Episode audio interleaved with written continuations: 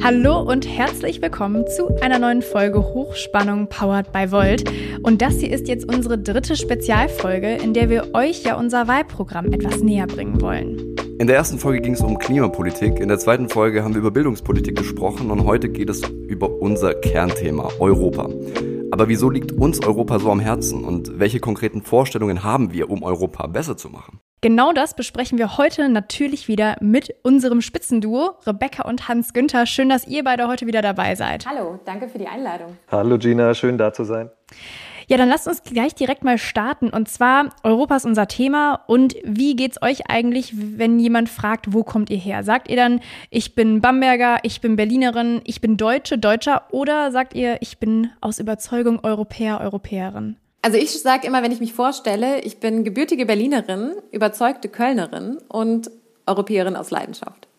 Ja, also bei mir ist es ganz klar sowohl als auch. Ja, also ich, ich bin hier in Bamberg zu Hause, ich lebe hier wahnsinnig gern. Das ist, das ist für mich Heimat hier in Franken zu sein. Ich habe aber auch den großen Vorteil, ich habe ja schon mal im außereuropäischen Ausland gelebt. Und ich, mir begegnet es auf der Straße sehr oft, dass die Menschen sagen, ach, wir sind doch so verschieden und wir sprechen verschiedene Sprachen und so weiter. Und spätestens, wenn du im außereuropäischen Ausland gelebt hast, auf einem anderen Kontinent, dann weißt du erst, wie ähnlich wir uns tatsächlich sind. Und deswegen, ja, ich bin Europäer. Also ich muss, ich muss ehrlich sagen, ich, ich fühle mich auch als überzeugter Europäer, aber vor allem deswegen, weil ich das auch sehr pragmatisch und rational betrachte. Also ich sehe einfach für mich, als, also Europa sehe ich für mich auch als Zukunft, gar keine Frage, ein vereintes Europa sowieso. Ähm, und das, obwohl ich tatsächlich nicht, äh, zum Beispiel, ich habe Erasmus nie genossen. Also solche Sachen habe ich nicht gemacht. Und ich muss auch ehrlich zugeben, dass ich in noch nicht so vielen europäischen Staaten unterwegs war, was sehr, sehr schade ist.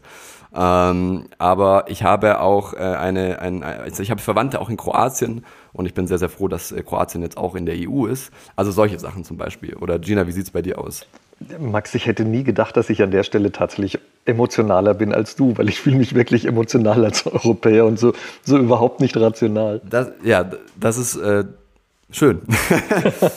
das kommt bei mir auf jeden Fall auch immer mehr ins Emotionale, gar keine Frage. Aber ich bin ehrlich, also so ist es einfach.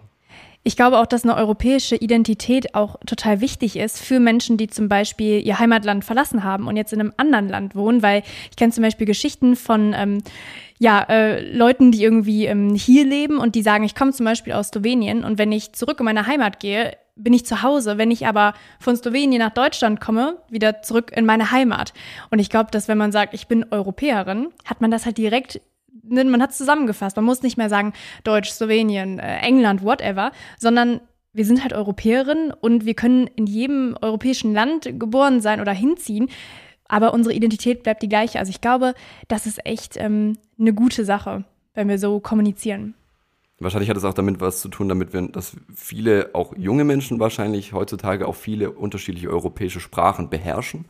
Also ich kenne sehr, sehr viele bei mir im Freundeskreis, die auch aktiv Spanisch, Französisch, Portugiesisch, Italienisch sprechen. Und das äh, vernetzt natürlich auch, glaube ich, auch natürlich im digitalen Netz, dass man hier auch mit europäischen Menschen im Kontakt ist, gar keine Frage. Okay, Rebecca, noch ein Thema zur europäischen Identität. Ja, total, weil ich kann das, also die europäische Identität, die war bei mir immer schon drin ich weiß auch nicht wieso, aber ich hatte immer ein Problem damit, mich als Deutsche zu identifizieren, aber als Europäerin, das war übergreifend, das war viel internationaler und irgendwo spannender. Und das tatsächliche Bemerken, wie ähnlich wir uns alle sind und wie großartig die Diversität aber trotzdem ist, das kam erst, als ich auch wie Hans Günther im europäischen Ausland viel gearbeitet hatte und wirklich dann auch ein Team hatte, wo Schweden, Polen, Dänen und eben auch Tschechen drin waren. Und das war total cool, dass das so gut funktioniert hat und dass sie dann aber auch immer andere nationale Perspektiven mit eingebracht haben. Und das dann als Gesamtheit zu sehen, das hat mich wirklich komplett von Europa überzeugt. Meint, also europäische Identität ist, glaube ich, für manche Leute mehr ein Thema als für andere wahrscheinlich. Und wir haben dann anscheinend alle ein Umfeld ähm, oder auch äh, ein Arbeitsumfeld, wo wir sagen, okay, wir haben Europa erlebt, wir waren vielleicht in mehreren Ländern oder haben äh, Familie, Bekannte äh, mit unterschiedlichen Wurzeln. Das stärkt das Gemeinschaftsgefühl natürlich, aber ähm, meint ihr zum Beispiel so ein europäischer Pass? Ähm, könnte das Gefühl nochmal stärken? Also wenn man wirklich das schwarz auf weiß hat, wir sind Europäerinnen, was denkst du, Hans Günther? Definitiv. Also ich glaube, wir sind doch Menschen, die, die alle an gewissen Symbolen hängen. Und so einen europäischen Pass in der Hand zu halten, der sagt, du bist Europäer, das ist ja auch nochmal etwas, was von außen an einen herangetragen wird, was nochmal Eindruck macht und was das auch irgendwie so manifestiert. Das ist wirklich ein Stück Papier, mit dem ich sagen kann, ich bin Europäer. Und ich glaube, das ist nicht zu unterschätzen, so lächerlich das klingen mag. Also wenn ich jetzt mal hier nochmal meinen rationalen Charakter diesbezüglich rechtfertigen darf, ich wäre auch sehr, sehr für einen europäischen Pass und ich würde mich sehr, sehr freuen, ihn bei mir zu Hause zu haben und ihn auch mit mir rumzutragen, theoretisch, um dass ich mich selbst als Europäer identifizieren könnte. Ich denke, da kommt dann sicherlich noch eine größere emotionale Komponente mit dazu, gar keine Frage. Ähm, Genau, okay. Also wir, wir, können auf jeden Fall auch zusammenfassen, dass wir. Ich glaube, Rebecca, Max, ich glaube, Rebecca hatte auch noch ja, einen Punkt. Okay. No, noch einen kurzen Punkt. Ich glaube auch, dass es sehr dazu beitragen wird, eine Gleichwertigkeit unter den verschiedenen mhm. Nationalstaaten herzustellen. Fall. Und sich dann ebenbürtig zu fühlen, das ist, glaube ich, auch nochmal ein super wichtiger Punkt bei einem europäischen Pass. Deswegen absolut pro. Also zusammen, zusammenfassend können wir auf jeden Fall sagen, dass auch ihr beide natürlich als Spitzenkandidierende von Volt äh, Europa quasi in eurer DNA habt und euch auch damit identifiziert. Im Triell kam das jetzt nicht so rüber. Die großen Parteien mit äh, Baerbock, Laschet und Scholz haben Europa kein großes Gewicht äh, zugesprochen im Triell, äh, obwohl ja fast alle Parteien eigentlich sagen, dass sie sehr Euro pro-europäisch sind. Und Volt existiert, weil wir Europa besser machen wollen. Wir wollen Europa, Europa zukunftsfähiger machen und gerechter. Was ist denn momentan ein besonderes Thema, was euch ganz, ganz stark stört an der aktuellen Europapolitik und vielleicht auch an der Europapolitik, wie sie jetzt im Wahlkampf gerade betrieben wird? Also für mich gibt es da ganz viele Themen, aber ich greife mir vielleicht zwei Beispiele raus. Also das Thema Klimapolitik zum Beispiel. Klima Krise, das ist ein Thema, was nicht an den nationalen Grenzen halt macht, wie ganz viele andere Themen, die wir auch ansprechen. Und da müssen wir im europäischen Kontext denken. Und wir müssen sogar eigentlich über den europäischen Kontext hinausdenken als eine starke europäische Stimme im internationalen Kontext, wenn wir sagen, wir wollen beispielsweise Klimadiplomatie betreiben. Oder wir wollen sagen, wir wollen die Klimaneutralität eigentlich in Europa erreichen und nicht nur in Deutschland. Und da geht es wirklich darum, ähm, und das hast du sehr gut gesagt, äh, Maximilian, im Triell, Europa ist kaum Thema, weil die aktuelle Politik in nationalen Grenzen denkt und handelt. Und Europa ist dann immer sexy im Wahlkampf, wenn man sich pro-europäisch hinstellen kann, weil das, das sieht immer gut aus. Aber wenn es dann um konkrete Themen geht, ist Europa eher immer Nebensache beziehungsweise wird überhaupt nicht berücksichtigt. Und da merke ich persönlich, dass wir einen großen Unterschied machen, weil wir eben als paneuropäische Partei denken und handeln. Also grenzübergreifend, das liegt ja in unserem Kern, einfach weil wir grenzübergreifend digital vernetzt sind. Und ähm, das Thema Klima, kommen wir sicherlich gleich noch drauf zu sprechen, ist nur eins von Themen über Pandemie, Migration, ähm, digitale Transformation. All das sind ja Themen, die nicht an den Landesgrenzen halt machen. Wir müssen sie also europäisch lösen. Ich bin inzwischen auch tatsächlich an dem Punkt zu sagen, alles, was da immer proeuropäisch gesagt wird, da ist so viel Lippenbekenntnis. Es passiert so wenig in, in Wirklichkeit. Ich hatte vor der Europawahl, hatte ich mir die, die Programme der verschiedenen Parteien mal gezogen, um nachzuschauen, was sie eigentlich alles zu verschiedenen Themen sagen. Ich hatte dann das Programm der CSU in der Hand und dachte mir, oh mein Gott, da steht so viel Proeuropäisches drin wie wollen wir da überhaupt noch ja, gegen ankommen, weil da, da gibt es gar nichts mehr draufzusetzen. Und ich brauchte über eine halbe Stunde, bis ich begriffen habe, das war das Programm von 2014. Ähm, und ich habe dann auch in den anderen alten Programmen nachgeschaut. Also die, das Initiativrecht fordern alle deutschen Parteien schon seit nahezu zehn Jahren und es passiert einfach nichts. Es muss wirklich ein Ende haben, dass die Wählerinnen und Wähler diesen Politikern immer alles glauben, was zwei Wochen vor der Wahl verkündet wird und dann hinterher halt einfach nicht passiert. Im Europawahlkampf ist es wahrscheinlich am aller, aller krassesten. Ähm, da ist es dem Wähler dann auch noch vergleichsweise egal. Aber auch wenn ich mir diesen, diesen Mehrpunkteplan von Herrn Laschet jetzt anhöre, die Tage oder so, was davon wird denn wirklich umgesetzt werden? Ich befürchte das wenigste. Ja, wirklich super interessanter Punkt. Ich weiß nicht, ob ihr dieses äh, Wahlplakat auch von den Grünen kennt. Da steht ganz plakativ drauf, kommt, wir bauen das neue Europa. Oder auch in der, ähm, in der SPD. Da gibt's auch die ganzen Flyer und das Wahlprogramm und ne, direkt vorne drauf steht immer Europa. Also, da, weißt du, dazu einen ganz kurzen Punkt. Wenn, wenn wir ein neues Europa bauen, dann muss es ja auch irgendwie Sinn machen und gut sein. Wir geben in Deutschland eine ganze Menge Geld für erneuerbare Energien aus. Das ist gut, das ist richtig, das ist wichtig. Wenn wir das gleiche Geld nehmen würden und würden Windräder in Nordeuropa bauen, würden Solaranlagen in Südeuropa bauen und bauen ein Energienetz dazwischen, das in der Lage ist, diese Energiemengen zu transportieren, würden wir für das gleiche Geld viel mehr erneuerbare Energien bekommen und damit viel mehr Klimaschutz. Wo sind da die ganzen Parteien, die immer behaupten, sie wären europäisch? Stattdessen stellt sich ein Herr Laschet da in dem Triell hin und sagt, na ja, wir brauchen so und so viel Prozent der Landmasse in Deutschland, um da Windräder hinzustellen. Das ist doch völliger Quatsch. Wir geben viel zu viel Geld aus für nichts, ja. Wenn wir diese Themen europäisch angehen, können wir einfach mit viel weniger Geld das Gleiche erreichen oder mit dem gleichen Geld viel mehr. Ja, jetzt sind wir ja gerade auch bei diesem Punkt. Andere Parteien fordern ähnliche Sachen, setzen sie aber nicht um. Vielleicht können wir jetzt nochmal auf den Punkt bringen für unsere Hörerinnen und Hörer, weil Europa ist ja ein komplexes Thema. Wie schaffen wir es denn jetzt, Europa handlungsfähiger zu machen? Könnt äh, ihr uns das nochmal, ja, kurz und knackig äh, uns da durchführen? Rebecca, hast du vielleicht direkt eine Idee? Genau, also Hans Günther hat es ja eben schon angesprochen, das Initiativrecht. Das Parlament braucht die Möglichkeit beziehungsweise das Recht, selber Gesetzesentwürfe einzubringen. Das geht momentan noch nicht.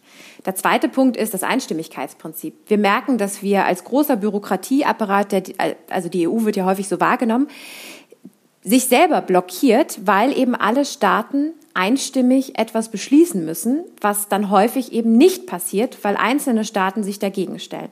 Und das darf natürlich nicht sein. Gleiches gilt für Sanktionsmechanismen, ähm, die am Einstimmigkeitsprinzip scheitern, wenn es darum geht, dass Rechtsstaatlichkeitsprinzipien verletzt werden von einzelnen Nationalstaaten. Und das sind zwei ganz konkrete Forderungen, die wir eben ja, auf den Plan rufen, damit sich die EU einfach ein Stückchen verbessert und damit wir vor allen Dingen handlungsfähiger werden. Also nicht einfach nur zum Selbstzweck. Glaubst du eigentlich auch, dass dann äh, viele Leute auch mehr sich dann an europäischer Politik widmen würden und die dann irgendwie selber mehr Schwergewichten würden auf nationaler Ebene? Also ich glaube, was wir zusätzlich eben noch brauchen, ist eine europäische Medienöffentlichkeit, also öffentlich-rechtliche Medien auf europäischer Ebene, die eben auch unabhängig sind und dann von der europäischen Ebene heraus darüber berichten, was eigentlich auf EU-Ebene passiert. Gleiches gilt für das Thema Finanzpolitik und Außenpolitik. Wir brauchen eigentlich das übergreifend in der EU und nicht mehr auf der nationalen Ebene, weil wir eben gerade merken, und das finde ich, das war mir früher gar nicht so bewusst, aber das ist mir jetzt durch ähm, Volt und durch dieses Auseinandersetzung mit dem Thema wie Schuppen vor den Augen gefallen, dass wir immer nationale Interessen auf der europäischen Ebene und das machen alle Nationalstaaten, vertreten, Deutschland auch, und dass es natürlich dann immer ein Hauen und Stechen gibt um die beste Idee, die dann einem oder mehreren Nationalstaaten einen Vorteil verschafft. Aber das wird ja auf lange Sicht nicht funktionieren, weil uns in Deutschland wird es nicht gut gehen, wenn es unseren europäischen Nachbarländern nicht gut geht. Das heißt, wir müssen endlich anfangen, wirklich europäische Politik in Deutschland zu machen, statt permanent nur deutsche Politik auf Europaebene. Und das Lustige an der Geschichte ist ja, dass Europa ja eigentlich ein unglaublicher Erfolg ist. Und wenn wir zurückdenken zum Zweiten Weltkrieg, äh, mein, mein, Vater war mit 15 im Zweiten Weltkrieg, so verrückt das klingt, ja. Also der ist, der ist dann mit 15,5 äh, in amerikanische Gefangenschaft irgendwann gekommen. Äh, was Menschen wie de Gaulle und Adenauer angetrieben hat, war ja, so etwas darf nie wieder passieren. Was Menschen wie Mitterrand und Kohl angetrieben hat, war, so etwas darf nie wieder passieren. Wir haben Europa zusammenwachsen lassen als einen riesengroßen Wirtschaftsraum, damit so etwas nie wieder passiert. Und dann ist das Ganze eingeschlafen. Also dann ist einfach nichts mehr passiert. Wir müssten jetzt die nächsten Schritte gehen, um aus Europa nicht nur einen Wirtschaftsraum zu machen, sondern einen demokratischen und politischen Raum. Natürlich war es richtig, die, die Chancen nach dem Zusammenbruch der Sowjetunion zu ergreifen und zu sagen, wir, wir erweitern jetzt Europa und wir nehmen andere europäische Staaten mit ins Boot. Aber natürlich haben wir in dem Zusammenhang auch schlicht und ergreifend vergessen, demokratische Prinzipien zu etablieren die in anderen Staatenverbünden völlig standard und gängig sind. Und deswegen hängen wir halt an diesem Einstimmigkeitsprinzip in vielen Dingen noch fest, was eine EU der 27 natürlich in vielen Teilen einfach handlungsunfähig macht. Und was nicht passiert ist, ist Europa weiterzuentwickeln. Und das ist auch meine große Kritik an einer Regierung Merkel zum Beispiel. Ich weiß noch, als Frau Merkel 2008 bei der Finanzkrise im Fernsehen stand, zusammen mit Per Steinbrück und gesagt hat, Deutschland, und sie meinte Deutschland, wird stärker aus der Krise hervorgehen, wie es hineingegangen ist. Und da habe ich sehr viel Respekt vor Frau Merkel, weil sie hat Wort gehalten. Aber darüber hat sie Europa geopfert. Weil Europa ist nicht stärker aus dieser Krise hervorgegangen. Und das ist 16 Jahre Politik Merkel, das muss man auch mal klar sagen. Ja, Hans-Günther, du hast jetzt gerade auch schon deinen Vater erwähnt. Sprechen wir kurz über das Thema Generation Europa. Das ist unser Wahlkampfmotto auch. Damit werben wir auch. Und ähm, bei uns steht auch Europa damals wie heute unsere Zukunft. Jetzt hast du, wie gesagt, deinen Vater schon angesprochen. Sag doch nochmal, was, was verbindet ihr damit auch? Naja, also die, die, die Geschichte meines Vaters ist tatsächlich die, dass er den Krieg noch selber erlebt hat. Das ist das eine. Aber ich würde es auch gleich nochmal weiter transportieren. Ich, ich selber bin ja jetzt 54. Ja? Ich bin ja auch schon, sage ich mal, die alte Generation. Ja? Ich habe schon weit über die Hälfte meines Lebens hinter mir. Ich habe drei erwachsene Kinder. Ich habe eine Enkelin. Ähm, für mich ist der Punkt einfach schon auch der, ich möchte halt meiner Enkeltochter und hoffentlich noch weiteren Enkeln äh, gerne eine Welt übergeben, die funktioniert. Ich könnte mich jetzt zurücksetzen, könnte sagen, hey, ich kaufe mir jetzt ein SUV, ich fahre mit einem SUV durch die Landschaft, lass es mir einfach gut gehen, ich genieße die Sonne und den Wein und das Leben und alles prima, weil bis der Meeresspiegel steigt, bin ich wahrscheinlich tot, also bis er signifikant steigt. Ähm, aber so kann doch unser Leben nicht funktionieren. Ja? Wir, wir sind doch eine Gesellschaft, wir sind, wir sind eine Menschheit. Und äh, ja, da denke ich dann an meine Familie und sage, ich möchte, dass meiner Enkeltochter mal ein Leben genauso möglich ist wie heute. Und da ist meine Generation in der Pflicht. Wir sind heute, also wir, die 50-, 60-Jährigen, sind heute die, die an vielen Stellen Entscheidungsträger sind. Und wir müssen jetzt eingreifen, damit es der jüngeren Generation morgen, ich sage jetzt nicht besser, sondern nicht schlechter geht. Rebecca, was verbindest du mit der Generation Europa? Ein Zukunftskonzept, eine konstruktive Zukunftsvision, für die ich mich entschieden habe, auch ganz explizit zu kämpfen, weil ich eben merke durch ganz viele verschiedene Ereignisse, wir haben es gerade schon angesprochen, den Brexit, aber eben auch stärkeres Nationaldenken, was du ja in unglaublich vielen Staaten weltweit siehst, auch in Deutschland mit der AfD, das macht mir einfach Angst. Und da merke ich bei mir ein wirklich tiefes inneres Bedürfnis, dagegen aufzustehen und ein Gegenangebot anzubieten, zu machen, auch auf der politischen Ebene zu sagen, nein, weil es bringt uns eben nicht weiter. Das sind wirklich kurzfristige Lösungen. Wir haben es in der Pandemie gesehen, als plötzlich die Grenzen geschlossen wurden, wo ich dachte, was bringt uns das? Das hilft uns nicht, sondern das ist wirklich einfach ein Zurückfallen in der Krisensituation in kurzfristiges Denken, was vielleicht für einige Menschen ähm, ja ein Lösungsangebot ist, aber dann mittel- bis langfristig absolut keine Lösung ist, sondern eher noch kontraproduktiv. Und das ist etwas, ähm, was ich nicht möchte und was ich auch für unsere zukünftigen Generationen nicht möchte. Und dementsprechend ist Generation Europa für mich wirklich diese positive Zukunftsvision, weil es möglich ist. Und weil wir auch, wenn wir aktiv dafür arbeiten, es auch schaffen können, gemeinsam aus diesen Krisen gestärkt rauszugehen.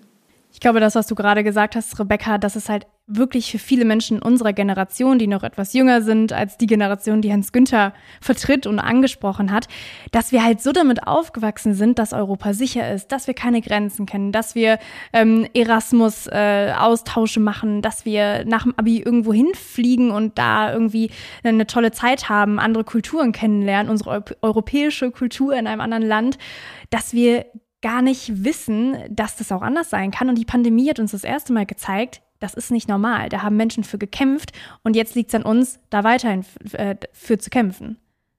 Hans-Günther. Und deswegen bin ich doppelt froh, dass es Volt gibt. Weil auf der einen Seite, weißt du, ich, ich habe vor, vor einigen Jahren schon, schon bei mir zu Hause gesessen am Schreibtisch und habe mir gedacht, gut, nationale Parteien können gar keine sinnvolle Politik machen, die über ihr eigenes System hinausgeht. Also die können keine europäische Politik machen, weil sie ja immer wieder verpflichtet sind ihren nationalen Wählern gegenüber. Das heißt, ich muss mich ja letztendlich national präsentieren und muss zeigen, dass ich für meine Nation irgendwie das Beste rausschlage. Es geht nie um eine Optimierung des gesamten Systems und Europa ist einfach ein größeres anderes System. Was mich auch an Volt so freut, ist, dass wir halt wahnsinnig viele Leute haben, ich sag mal in der Generation der 20- bis 30-Jährigen, die aktiv werden. Damit meine ich nicht unsere Wählerschaft, weil ich bin sehr davon überzeugt, dass wir sehr viele ältere Wähler haben. Ich sitze hier in Bamberg im Stadtrat und ich weiß, dass sehr viele ältere Menschen mich da reingewählt haben. Aber wir haben sehr viele jüngere Leute, die aktiv sind. Und ich hatte auch bei meinen Kindern immer den Eindruck, diese Generation der 20-Jährigen, die die lässt so alles mit sich machen, ja. Das ist so mit Merkel geboren und, und es wird schon alles gut sein. Und das stimmt halt so einfach nicht. Und ich sehe mit Freude, dass, dass die Menschen sich jetzt politisieren, dass die Menschen zu Volt kommen und wirklich aktiv Politik machen. Und das finde ich, unglaublich wichtig. Lass uns gerne mal äh, jetzt ein Thema ansprechen, was vielleicht weniger sexy ist, wo wir, ähm, ja, wo es schwerer ist, Herzblut reinzugeben, aber was unglaublich wichtig ist, und zwar die EU-Armee, die äh, wir ja fordern in unserem, in unserem Wahlprogramm. Und die jüngsten Ereignisse in Afghanistan haben ja auch gezeigt, wenn zum Beispiel die USA abziehen, ähm, sind wir als Deutschland, als Bundeswehr nicht mehr handlungsfähig. Wir haben es nicht geschafft, ähm, dort weiterhin ähm, ja, den Frieden, soweit es geht, zu halten, mussten ja ganz plötzlich abziehen. Viele Ortskräfte konnten nicht evakuiert werden. Ich glaube, die Bilder, die bleiben uns wirklich alle im Kopf, ähm, was da passiert ist. Deswegen lasst uns gerne mal drüber sprechen, wie eine EU-Armee hier vielleicht besser agieren hätte können? Wie, ähm, wie hätte das aussehen können und was kann eine EU-Armee ähm, tun? Warum fordern wir die überhaupt? Alle, alle älteren Leute, die die Bilder gesehen haben, äh, die, die, haben sich an Saigon erinnert gefühlt. Ne? Das war wirklich wie der, wie der Abzug der, der, der Amerikaner aus Vietnam. Wir lassen Menschen zurück. Und ich muss jetzt erstmal sagen, ich, ich finde das tatsächlich zutiefst beschämend und bedrückend, was da passiert ist. Also ich, ich wäre in diesen Krieg nie gezogen, wenn ich vor 20 Jahren schon was zu entscheiden gehabt hätte. Ne? Ich fand das nicht den richtigen Schritt, darum geht es mir nicht. Ich bin auch keiner, der, der Kriege sucht. Aber wenn ich so eine Mission in Angriff nehme, dann muss ich sie schon richtig in Angriff nehmen. Da gehört auch dazu, dass man dann vielleicht eine Niederlage eingestehen muss. Und sind wir ehrlich, wir, wir sind militärisch unterlegen und auch die Amerikaner sind militärisch unterlegen an der Stelle. Aber wir können nicht die Menschen zurücklassen, die sich auf uns verlassen. Ich war 2014 selber in Afghanistan. Ich äh, arbeite ja als Schauspieler. Ich war da nicht als Soldat. Ich war da in der Truppenbetreuung. Ich habe in Masai Sharif gespielt. Ich habe in Termesh gespielt. Ich habe damals schon Putzkräfte kennengelernt, Dolmetscher kennengelernt. Ich habe 2014 schon so dumme Fragen gestellt wie, was passiert, wenn wir hier abziehen?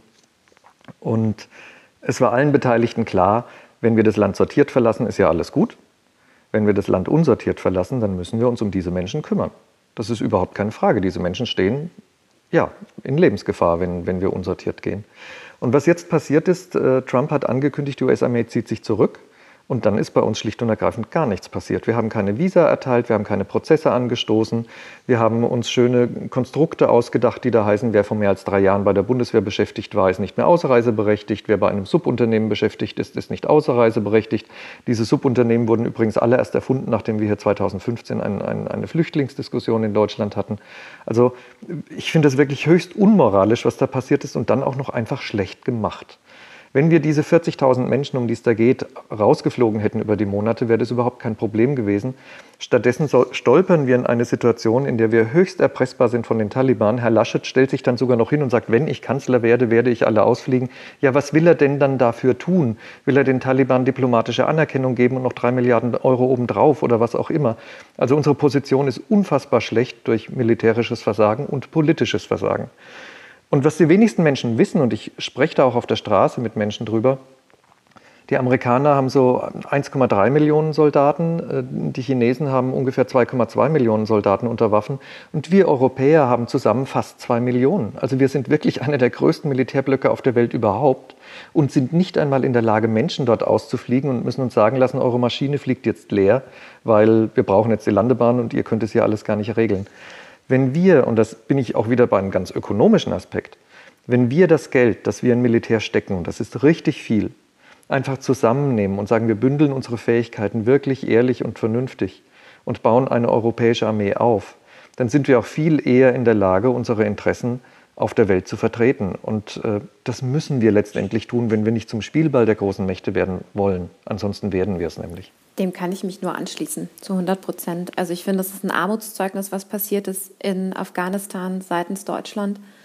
Und es macht, also ich sage mal gefühlsmäßig, mich einerseits unglaublich wütend, weil wir mit zweierlei Maß messen und die Menschen, die uns vor Ort unterstützt haben, wirklich einfach im Stich lassen und im Zweifelsfall dem Tod überlassen, inklusive Familien, obwohl es im Vorfeld bekannt war und obwohl wir Maßnahmen hätten ergreifen können.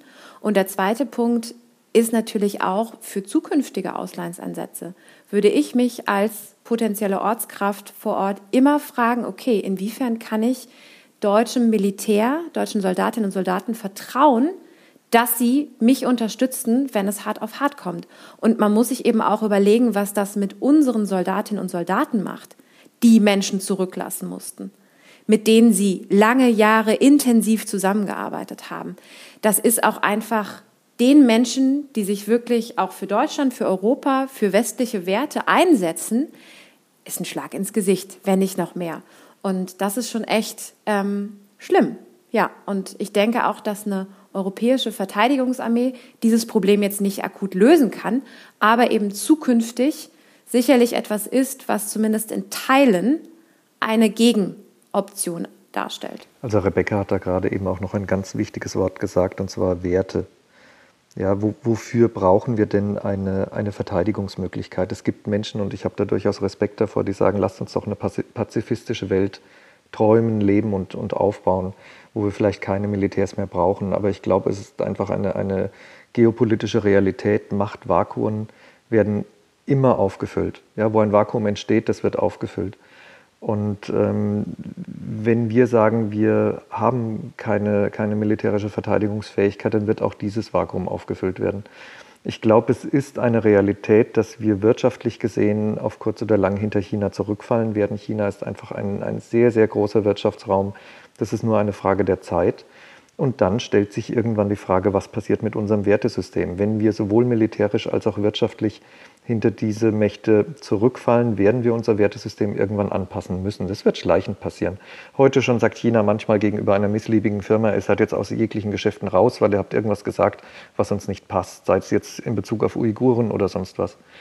Und da müssen wir einfach eine überzeugende Gegenkraft haben. Ja? Wir müssen auch militärisch sagen können, ja, es gibt gewisse rote Linien, bis dahin könnt ihr gehen, aber weiter könnt ihr nicht gehen, weil dann sind letztendlich ureuropäische Interessen betroffen und da sehe ich auch unsere europäischen Werte. Ich habe vorhin gesagt, dass ich meiner Enkelin eine Welt übergeben möchte, die funktioniert. Damit meine ich die Umwelt, ja. Ich meine aber auch eine Welt, in der Meinungsfreiheit herrscht, in der Demokratie herrscht, in der Reisefreiheit herrscht, in der Menschen als Individuen geschätzt sind. Und andere Kulturen sind da einfach zum Teil ein wenig anders aufgestellt. Und deswegen sage ich ja, wir brauchen auch eine gemeinsame europäische Außen- und Verteidigungspolitik, wenn wir unser Wertesystem langfristig tatsächlich erhalten wollen. Ja, das ist auf jeden Fall gerade sehr schwieriger Tobak. Also ähm, ihr habt sehr, sehr tolle, sehr interessante Sachen gerade genannt. Ähm, und gerade geopolitisch, glaube ich, äh, befinden wir uns da auf jeden Fall in, in einer sehr weichenstellenden Situation, glaube ich, die, die eigentlich jetzt gelegt werden sollte. Äh, das, was du gerade alles gesagt hast, Hans Günther, dass wir natürlich unsere europäischen Werte auch gegenüber dem Osten und im Endeffekt, im Endeffekt auch dem Nahen Osten ähm, verteidigen, militärisch oder politisch. Ich denke, beide, beide Ansätze würden hier durchaus helfen. Ähm, mir geht es immer um Politik an der Stelle. Ja, absolut. Es geht eigentlich absolut, um politisches genau. Verteidigen. Aber Politik kann nur dann im geopolitischen Zusammenhang überzeugend sein, wenn man sagt, die Politik ist die Linie, die wir eigentlich nicht überschreiten wollen, aber wir haben auch die Möglichkeit, mehr zu tun. Der Rattenschwanz dieser, dieses Zerfalls ist ja letztendlich auch weitere Migrationsströme letztendlich. Und äh, für, für Volt und gerade auch für Damian, im, im, im Damian Böselager, der Abgeordnete für, für Volt im Europäischen Parlament, ist Migrationspolitik, europäische Migrationspolitik ja ein ganz, ganz großes Thema. Befindet sich da auch in vielen Ausschüssen und äh, spricht da sehr, sehr viel mit in der Fraktion. Ähm, wir haben mit Europe Cares ähm, und Europe Welcomes auch zwei große Organisationen gegründet, die auch dem Ganzen beisteuern, dass Kommunen auch die Möglichkeit bekommen, Geflüchtete aufzunehmen hier in Deutschland und allgemein in Europa. Wir fordern allgemein eine gemeinsame Migrations- und Asylpolitik ähm, und sind natürlich ganz, ganz, ganz stark gegen die großen Sammellager, die wir auch immer noch äh, in Lesbos und Co. sehen. Ähm, wie sieht das aus bei euch? Wie, wie, wie sehr ist Migrationspolitik, wenn nicht sogar eines der wichtigsten Themen für die nächsten zehn Jahre auch auf europäischer Ebene? Also du hast ja schon ganz viele Punkte genannt, was konkrete Forderungen sind, die wir nicht fordern, weil wir sagen, sie sind jetzt so toll, sondern weil sie eben akut notwendig sind, weil wir hier eine massive Misslage haben, gerade wenn wir uns die europäischen Außengrenzen angucken, ähm, wo wir Staaten wie Griechenland, Italien, einfach komplett im Stich lassen über das aktuell laufende Dublin-Verfahren. Und da müssen wir, und dafür stehen wir auch ganz explizit, in eine aktive Migrationspolitik in Deutschland, aber bestmöglich eben europaweit kommen. Das heißt, wir setzen ganz klar auf das Resettlement-Verfahren.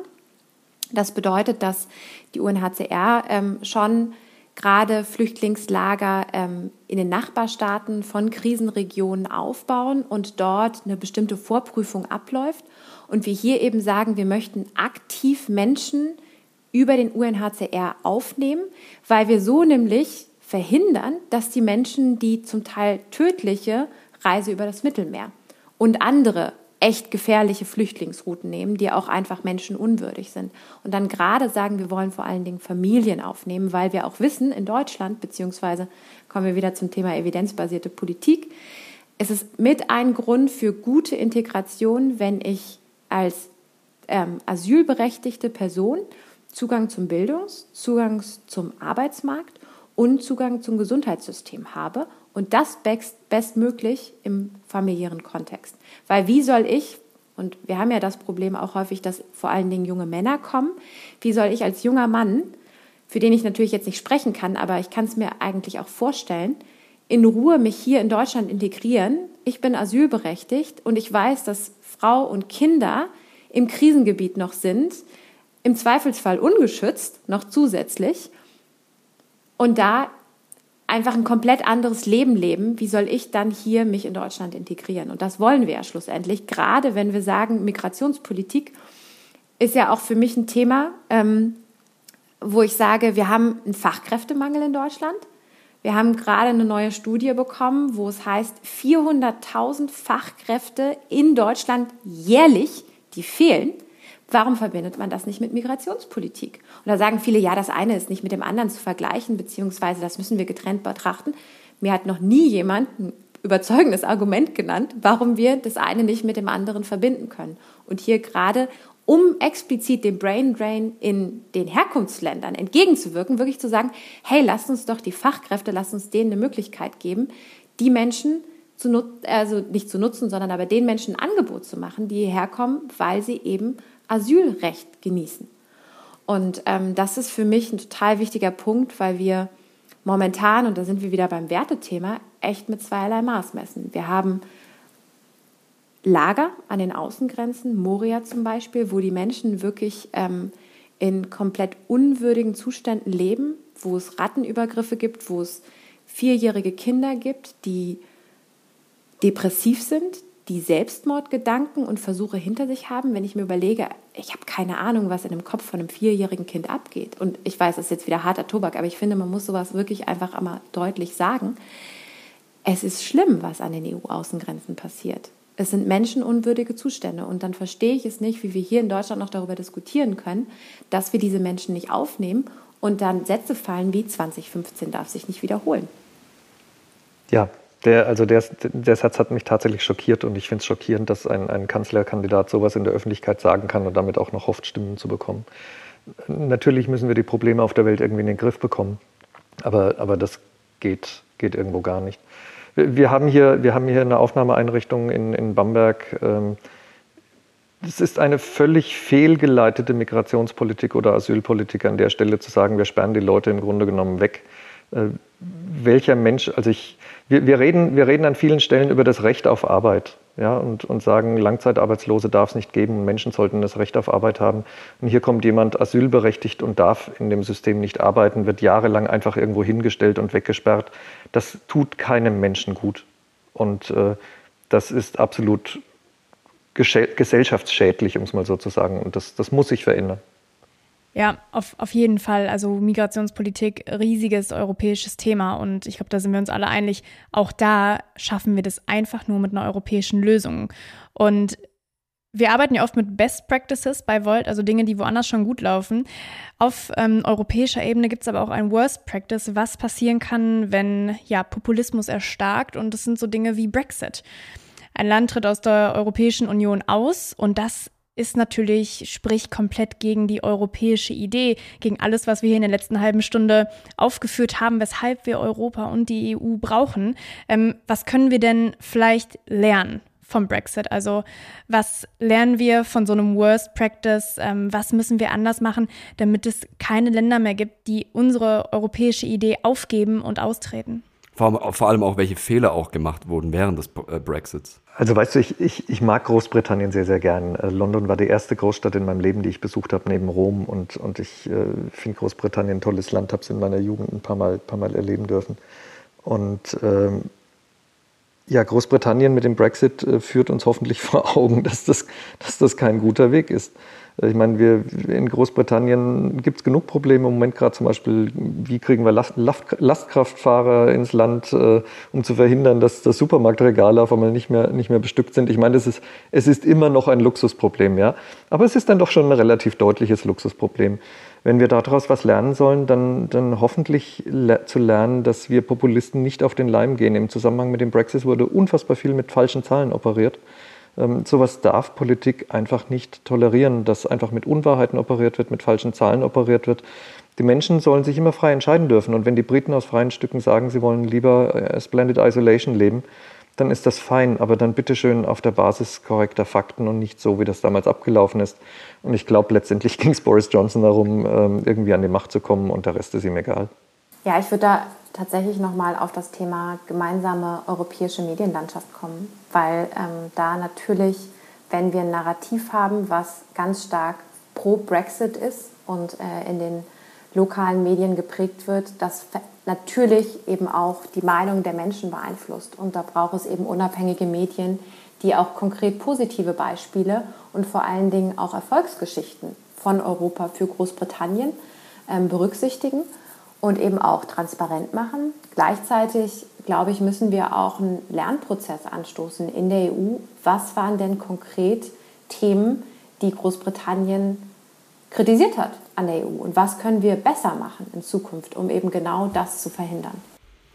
Ja, wir sind jetzt schon ziemlich lang unterwegs. Ähm, Hans-Günther, möchtest du noch was dazu beitragen noch? Nein, ich, das klang jetzt alles schon so fast ein bisschen depressiv, ja, weil wir, wir, wir sprechen heute wirklich über die, großen, über die großen Themen und über die schwierigen Themen der Welt. Aber die gute Nachricht ja. dahinter ist ja, wir können das. Ja, wir können das. Wir haben alles, was, was es braucht, um diese Dinge zu lesen, lösen. Wir, wir, wir haben die entsprechenden Mittel, wir haben die entsprechenden Ressourcen, wir haben die entsprechenden Menschen. Wir leben seit 70 Jahren in Frieden. Äh, wir können das lösen, wenn wir es denn nur wirklich anpacken. Also es braucht wirklich politischen Willen. Und äh, weil du gestern das Trail angesprochen hast oder vorgestern, ich sehe da einfach nicht das Personal, das in der Lage wäre, das zu tun. Ja? Aber wir können das. Von Voraussetzungen her ist alles da. Dann vielleicht noch jetzt zum Abschluss noch eine letzte Sache, um nochmal irgendwie auf den Wahlkampf auch zurückzukommen und auch andere politische Parteien mit einzubeziehen, zum, zum Beispiel das Triell, aber ihr habt es auch vorhin schon hier und da mal gesagt, die Kanzlerschaft von Merkel, die sich ja jetzt auch äh, gegen Ende bewegt wir hatten, also ich zumindest als, als junger Mensch, der tatsächlich sich auch nicht mal mehr an Schröder erinnern kann, und ich bin 25, vielleicht war ich früher als, als Jugendlicher generell einfach auch nicht so politisch, das macht wahrscheinlich auch Sinn, aber ich kann mich wirklich nur an eine Regierung von Merkel erinnern und auch an, nur an eine Regierung der CDU. Hans Günther, ich weiß gar nicht, ich, ich dürfte da eigentlich nicht der Einzige sein, auch bei uns, wenn ich ehrlich bin, aber Hans Günther, bei dir ist es ja sicherlich mal was ganz anderes. Ähm, Jetzt habe ich von meiner, wir hatten, ich, wir hatten es vorhin ganz kurz angesprochen, ich will auch nicht zu sehr darauf eingehen, aber man hat ja schon das Gefühl gehabt, dass Deutschland an sich auch mit der Kanzlerschaft von Merkel und auch Merkel selbst teilweise so ein bisschen auch gegensprüchlich gegen die eigene Partei doch schon einen sehr europäischen Charakter mitgebracht hat. Und ich in meiner Position als politischer Laie, hatte immer das Gefühl, alles klar, Deutschland ist nicht nur der wirtschaftliche Motor dieses Kontinents, sondern trotzdem auch der, der gesellschaftliche Motor. Also wir geben schon irgendwie auch die demokratischen Werte vor und äh, wir entscheiden auch auf Basis von von einem gewissen Pragmatismus und natürlich laden wir die Leute hier 2015 ein. Natürlich nehmen wir Millionen Leute auf, weil das einfach irgendwie zum nicht nur deutschen, sondern zum europäischen Grundsatz auch gehört und ähm, natürlich versuchen wir den Euro beizubehalten in der Eurokrise und andere Staaten zu unterstützen etc. etc. etc. Und ich weiß, ihr habt Argumente dagegen, warum das eigentlich die letzten 16 Jahre so gar nicht war und deswegen die Frage, warum sollte oder was, was macht Volt letztendlich dann auch anders und, und warum ist, ist immer die plakative Frage, warum ist Volt tatsächlich die einzige Alternative für diese zukunftsfähige europäische Politik, die ja anscheinend notwendig ist? Also ich würde gerne zwei Beispiele, ganz konkrete Beispiele nennen. Und zwar der erste oder das erste Beispiel ist Klima. Klimathemen ähm, auf der europäischen Ebene. Die EU-Kommission ist hingegangen und hat gesagt, wir wollen höhere Grenzwerte für die Automobilindustrie, was den Ausstoß von CO2 angeht. Deutschland hat gesagt, nee, nicht mit uns. Wir haben ja eine sehr starke heimische Automobilindustrie, die darf ja nicht benachteiligt werden. Also es gab hier einen klaren Konsens, besser für die Gemeinschaft in Europa, zulasten von Deutschland oder vermeintlich zulasten von Deutschland aus wirtschaftspolitischen Interessen, lehnen wir ab. Regierung Merkel. Gleichzeitig das Thema in der Pandemie zu sagen, wir wollen die Impfstoffbeschaffung, die ja immer als positives Beispiel genannt wird, wir wollen die Impfstoffbeschaffung über die EU-Ebene laufen lassen. Na klar, wir haben ja als Deutschland auch einen ganz konkreten betriebswirtschaftlichen Anreiz dafür, das zu tun, weil ein Europa hat viel mehr Verhandlungsmacht als ein kleines Deutschland im Vergleich. Das heißt, hier sagen wir, okay, wenn uns Europa Vorteile bringt für Deutschland, dann super gerne mehr Europa, aber sobald es eben anscheinend zu Lasten von wirtschaftlichen, nationalen Interessen geht, lehnen wir es ab. Und das sind konkrete Beispiele für mich, die wir ganz anders machen wollen, weil wir konkret immer auf der europäischen Ebene denken. Das heißt, einerseits zu sagen, was müssen wir auf Europaebene sozusagen ähm, verlagern an ähm, Mandaten beziehungsweise an auch wirtschaftlicher, äh, Quatsch, politischer Entscheidungskraft, sei es das Einstimmigkeitsprinzip, aber sei es eben auch Gesetzesvorhaben, die durchgebracht werden auf europäischer Ebene, weil sie eben dort besser aufgehoben sind, gerade wenn es um das Thema Klima geht, aber eben auch Infrastrukturausbau, Hochgeschwindigkeitsnetz der Bahn beispielsweise. Und der zweite Punkt ist, dass wir eben immer gucken, was können wir denn als Gesamteuropa, als eine paneuropäische Partei für Forderungen haben, die eben allen in Europa nutzen und nicht nur Deutschland. Sei es Kreislaufwirtschaft wie in Amsterdam, sei es Bauen wie in den Niederlanden oder sei es eben auch ja, Periodenarmut. Da hat Schottland eine super coole ähm, Option. Also ich, ich würde an der Stelle auch gerne mal ein bisschen am Heiligenschein von Frau Merkel kratzen, weil äh, die Regierung Merkel hat sich immer als sehr proeuropäisch dargestellt, aber sie ist es halt faktisch eigentlich nicht gewesen. Ja, ich erinnere mich noch sehr gut an, ich, ich kann mich auch noch dunkel an den Übergang von, Schmidt, von Brandt zu Schmidt erinnern, aber ich erinnere mich eben noch besser an Frau Merkel, wie sie im Fernsehen stand und gesagt hat, Deutschland wird aus dieser Finanzkrise 2008 stärker hervorgehen, als es reingegangen ist. Ich habe sehr viel Respekt davor, dass sie Wort gehalten hat, aber man muss natürlich fragen, zu welchem Preis weil das gleichzeitig beinhaltet hat, dass der europäische Rand eben gelitten hat und dass der europäische Rand zurückgefallen ist. Europa ist unter der Regierung Merkel ganz eindeutig auseinandergedriftet. Ich würde sogar so weit gehen zu sagen, die Entwicklungen, die wir in der Türkei haben, wären ohne Regierung Merkel so nicht passiert. Auch die Entwicklungen in Polen und in Ungarn wären ohne Regierung Merkel so nicht passiert. Wenn wir eine, eine deutsche Regierung gehabt hätten, die viel mehr Europa in den Vordergrund gestellt hätte, wenn wir unseren osteuropäischen Nachbarn viel überzeugender auch, auch zum Beispiel versichern würden, dass wir ihnen beistehen, wenn sie im Konflikt mit Russland stehen, dann wäre dieser Anti-Europäismus, den wir in Osteuropa beobachten, wesentlich kleiner, weil hinter diesem Anti-Europäismus verbirgt sich eigentlich in Teilen ein, ich will nicht mit der deutschen, mit der, will nicht, dass die deutsche Regierung mit, mit mir macht, was sie einfach will. Ähm, auch wirtschaftlich gesehen hat die Regierung Merkel natürlich Deutschland zu dem Wirtschaftsmotor Europas gemacht, aber auch gleichzeitig zu dem wirtschaftlichen Staubsauger, in dem halt alles zusammenfällt, während die, die europäischen Randländer wirtschaftlich immer schwächer werden. Und das ist genau das Gegenteil von einer vernünftigen europäischen Politik. Und jetzt muss ich allerdings sagen, diese antieuropäische Politik, ich sage es jetzt mal so hart, ist langfristig gesehen zum Nachteil auch von Deutschland. Und deswegen halte ich es nicht nur für eine antieuropäische Politik, sondern tatsächlich dann schlussendlich auch für eine schlechte deutsche Politik. Und das muss ich der Regierung Merkel ganz klar ankreiden. Ich würde sagen, damit wir jetzt zum Ende hin nochmal einen positiven Bogen spannen, ähm, lasst uns über eure Lieblings-Best Practices aus Europa reden. Best Practices, das sind ja immer unsere Beispiele, die wir uns abgucken. Und ähm, eins, was mir einfällt, was ich super finde, was Rebecca gerade schon angesprochen hat, ist nämlich äh, Schottland, die in den öffentlichen Institutionen ähm, gegen Periodenarmut vorgehen. Das bedeutet also, dass keine Periodenprodukte ähm, ja, zur Verfügung stehen. Schottland geht dagegen vor und in allen öffentlichen Institutionen Menstruation gibt es eben Periodenprodukte für alle menstruierenden Menschen. Ähm, das ist mein Lieblings-Best Practice. Welche sind eure, Rebecca? Äh, fang du doch mal an. Also ich habe äh, natürlich, wenn es um das Thema Bahnausbau geht, ähm, das Best Practice Schweiz. Ist ja jetzt nicht Teil der EU, sollte uns aber nicht davon abhalten, auch von diesem sehr guten Beispiel zu lernen, wenn es um den Ausbau der Bahn geht, wenn es um Nachtzüge geht und wenn es vor allen Dingen um Pro-Kopf-Investitionen in die Bahn geht im Vergleich ähm, zu dem, was wir in Deutschland in die Straßen investieren. Ja, ich würde da tatsächlich ganz gerne zwei reinwerfen. Also das eine Bürgerräte, Bürgerbudgets äh, in, in, in Polen. Wir, wir, wir, verbinden immer den, den Osten Europas mit, mit äh, Demokratiedefiziten. Nein, ganz im Gegenteil. Da gibt es Dinge, die können wir uns echt abgucken, können wir, können wir echt hinschauen. Und das andere ist äh, sowas wie Wohnungsbau in Wien. Äh, die Österreicher haben viel eher begriffen, dass man sehr aufpassen muss auf den lokalen Wohnungsmarkt, um zu schauen, dass Wohnraum bezahlbar bleibt. Und da gibt es Instrumente, wie man das tun kann. Und eine, eine Weltstadt wie Wien zeigt, dass es durchaus geht. Ich habe selber mal drei Monate in Wien gearbeitet. Ich gehe dann meistens spaßeshalber so bei irgendwelchen Immobilienhändlern vorbei und schaue in die Fenster und habe mir gedacht, ups, Wien ist ja vergleichsweise bezahlbar. Ähm, das hat mich damals sehr überrascht. Ich habe erst später gelernt, warum. Ja, dann möchte ich zum Abschluss auch noch mein Best Practice aus Europa nennen und das ist das Thema Drogenpolitik. Ich finde, andere Länder gehen hier schon mit einem viel, viel besseren Beispiel voran, auch mit innovativen Ideen ähm, Lösungen äh, umzusetzen für eine Drogenpolitik, die am Schluss nicht nur einen gesellschaftlichen äh, Vorteil bietet, sondern auch äh, einen finanziellen Vorteil. Ähm, da sind wir in ganz Europa, glaube ich, auch noch nicht auf dem Maximum, was möglich wäre. Das wird in Nordamerika, glaube ich, schon ganz anders betrieben. Aber hier sehe ich auf jeden Fall auch Best Practices vor der eigenen Haustür, die für Deutschland, wie gesagt, absolut überfällig sind und ja, sehr interessant. Und ich würde sagen, damit war es das, oder Gina?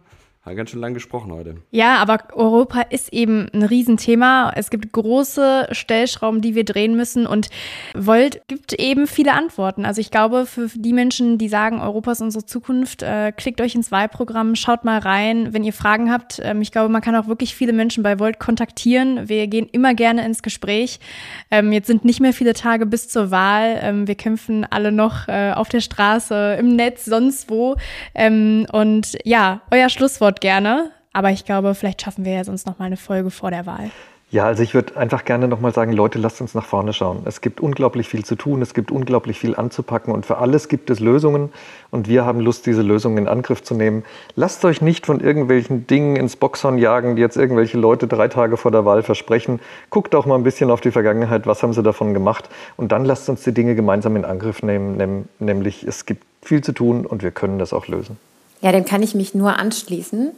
Ich bin fest davon überzeugt, dass wir Europa besser gestalten können, dass wir das Handwerkszeug dazu haben und dass es vor allen Dingen, wie Hans Günther vorhin auch schon gesagt hat, den politischen Willen braucht. Und wir genau stehen für diesen politischen Willen. Deswegen kann ich allen nur empfehlen, geht wählen am 26. September, gerne auch vorher per Briefwahl und wählt aus Überzeugung, weil nur das wird tatsächlich die politische Veränderung auch bringen.